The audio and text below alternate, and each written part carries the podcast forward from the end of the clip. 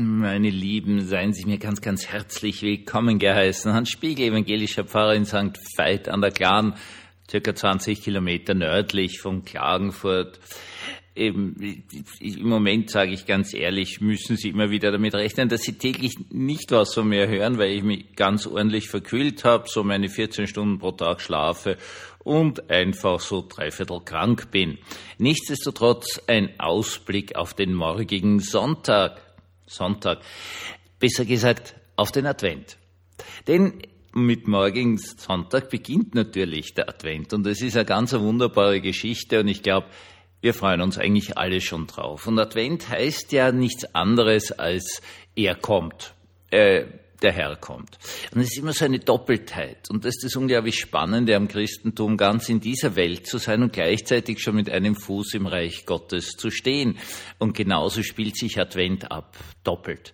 Auf der einen Seite 24., 25., nochmal ganz kurz erwähnt, eigentlich ist Weihnachten am 25., aber das ist eh wurscht, weil es feiern eh alle am 24.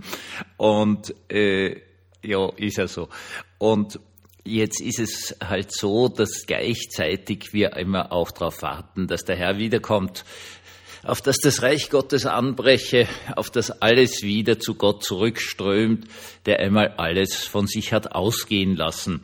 Und diese Doppeltheit zu leben ist halt eine spannende Geschichte. Auf der einen Seite ist es völlig klar, ganz primitives Beispiel, freue ich mich irrsinnig aufs Reich Gottes, weil es da keine blöden Erkältungskrankheiten mehr gibt und mir nicht mehr so von innen heraus kalt ist, wie mir jetzt die letzten paar Tage ist. Und das ist halt etwas, worauf ich mich sehr, sehr freue. Und es gibt keine Zahnschmerzen mehr und es gibt keine Rückenschmerzen mehr. Es gibt gar nichts mehr. All diese Dinge, die uns alltäglich anfechten können, all das ist weggewischt. Auf der anderen Seite sind wir jetzt hier. Und äh, die spannende Geschichte des Christentums ist ganz einfach diese Doppeltheit. Auf der einen Seite leben wir einfach als ganz normale Menschen in dieser Welt mit all unseren Problemen und Überforderungen und so weiter und so fort. Auf der anderen Seite wissen wir, es wird anders werden.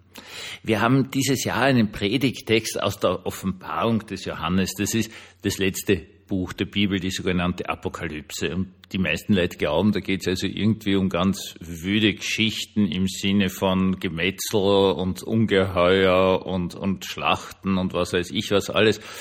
Äh, das ist ein winzig kleiner Teil davon. Viel, viel interessanter ist der Anfang. Das sind die sogenannten Sendschreiben an die Gemeinden.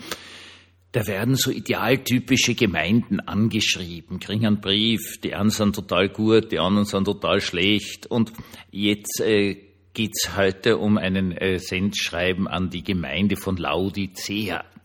Und ähm, ja, diese Gemeinde ist ja eigenartig. Die ist eigentlich uns, also nicht uns, wir. Wir sind Laodicea. Denn da heißt es, du bist weder kalt noch warm wenn du doch nur das eine oder das andere wärst. Weil du aber weder warm noch kalt bist, sondern lauwarm werde ich dich aus meinem Mund ausspucken. Du sagst, ich bin reich und ich habe alles im Überfluss. Jetzt kürze ich zusammen. Stimmt nicht. Äh, du hast genau das nicht, was du wirklich brauchst. Und dann geht's wunderschön weiter. Äh, ich stehe vor der Tür und ich klopfe an. Und wer meine Stimme hört und mir öffnet, zu dem werde ich hineingehen und wir werden miteinander essen. Der, denn ich bin siegreich und ich äh, habe das Recht, denen zu geben, zu meinem, auf meinem Thron zu sitzen, mit mir auf meinem Thron zu sitzen, wie auch ich den Sieg errungen habe. Gut, das habe ich jetzt ein bisschen zusammengefasst, weil da sind jetzt ein paar Dinge drinnen, die müsste man ewig erklären, also habe ich das jetzt übersprungen. Aber der Punkt dabei ist lauwarm. Also auf der einen Seite haben wir ja alles. Okay, wir haben ja wirklich absolut alles. äh, jo, so schaut's aus. Im Vergleich zu dieser Welt haben wir wirklich absolut alles. Auf der anderen Seite klagen wir herum, dass alles so viel teurer wird und schwieriger und so weiter und so fort. Auf der einen Seite äh, sagen wir, ja, wir möchten unbedingt was tun. Wenn aber dann wirklich was zu tun ist, dann sagen wir lieber, ja, wir senden unsere guten Gedanken oder regen uns drüber auf, wie ich zum Beispiel im Internet und tun nicht wirklich was. Dieses Lauwarme dieses Lauwarme, das uns alle durchzieht und wo man halt dann sagt, naja, wir sind ja auch nur Menschen, wie soll man denn was ändern und so weiter und so fort. Genau dieses wird also in diesem Predigtext ganz massiv verurteilt. Im wahrsten Sinne des Wortes verurteilt, da steht dieses böse Wort ausspucken. Ja, wenn es dir wenigstens völlig wurscht wäre und du tätest nicht so, wie wenn du davon betroffen wärst. Oder wenn du wirklich was tun würdest, das eine oder das andere, aber nicht so dieses lauwarme, bisschen schon Betroffenheit äußern, aber in Wirklichkeit nichts tun, das geht gar nicht. Das ist einfach völlig unmöglich. Das sind einfach alle diese Geschichten. Ich habe das ja einmal daher schon angesprochen, äh, zum Beispiel mit der Fußball-WM. Auf der einen Seite regt man sich drüber auf, aber anschauen tut man es trotzdem. Ähm, das heißt auf gut Deutsch, die Leute und die Bösen kommen ja damit durch. Also seien wir uns ehrlich, dann kannst du gleich kalt sein, es kann dir völlig wurscht sein und du kannst dazu stehen, ich bin einfach Fußballfan und ich will das anschauen und alles andere ist mir völlig wurscht. Es ist wenigstens grotlinig. Es ist nicht gut, aber es ist grotlinig. Oder du machst halt wirklich was im mindesten Fall, dass du dir diese Geschichten nicht anschaust. Wie dem auch immer sei, beziehe eine wirkliche Position. Und dieses wirkliche Position beziehen ist einfach etwas, was uns allen fehlt. Wir können eine Position gewinnen. Das ist immer das Wesentliche. Schauen Sie, alle Leute und ja, ich ja auch, alle Menschen auf der Welt schwimmen zunächst einmal mit dem Strom mit. Was sollen sie denn anderes tun? Sie sind umgeben von ihrer frühesten Jugend an von einer bestimmten Gesellschaft, die ihnen halt bestimmte Dinge vermittelt. Aus Ende. Und ähm, ja, so ist es halt. Gut. Und dann schwimmt man halt mit, ohne zu wissen, dass man mitschwimmt. Ne? Das ist ja der, das wahnsinnige Problem dabei. Wir wissen ja gar nicht, dass wir mitschwimmen, weil es einfach normal ist.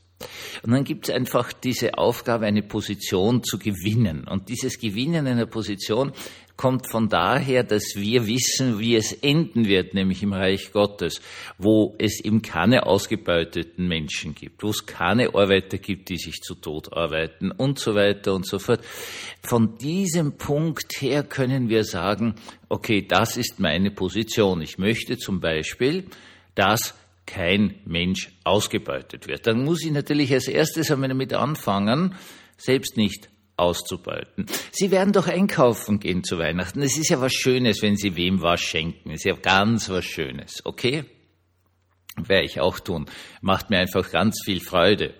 Ähm, dann ist nur die Frage, wie verhalte ich mich der Verkäuferin gegenüber? Und das ist jetzt nicht gegendert, es ist ein schlecht bezahlter Beruf. Das heißt, die meisten Menschen im Verkauf mit unmittelbaren Kundenkontakt sind Frauen, weil die verdienen prinzipiell weniger. Ähm, ja, so ist es. Wie verhalte ich mich denen gegenüber? Gerade in dem Stress, ja, wo eh dauernd irgendwer durchdreht, weil er irgendwas angeblich nicht kriegt, was er angeblich zum Überleben braucht.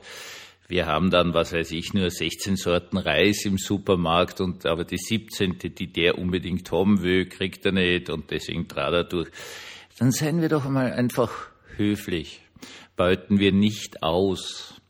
Ist doch eine schöne Idee. Allein dieser Vorsatz im Advent werde ich zu allen Menschen im Verkauf besonders höflich, freundlich und zuvorkommend sein, ist schon etwas. Das ist schon warm.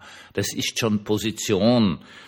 Das ist schon ein erster Schritt in die richtige Richtung. Ja, der Herr kommt, er kommt ganz bestimmt. Genauso wie der 24., 25. Dezember kommt, wird er kommen mit dem Beginn des Reiches Gottes. Völlig klar. In der Zwischenzeit lasst uns von dem Wissen her, dass alles gut werden wird, dort wo wir selbst sind, so handeln, dass es zumindest ein Stück weit besser wird. Einen gesegneten Abend und einen wunderschönen euch belebenden, euch tröstenden Advent wünsche ich euch von ganzem, ganzem Herzen.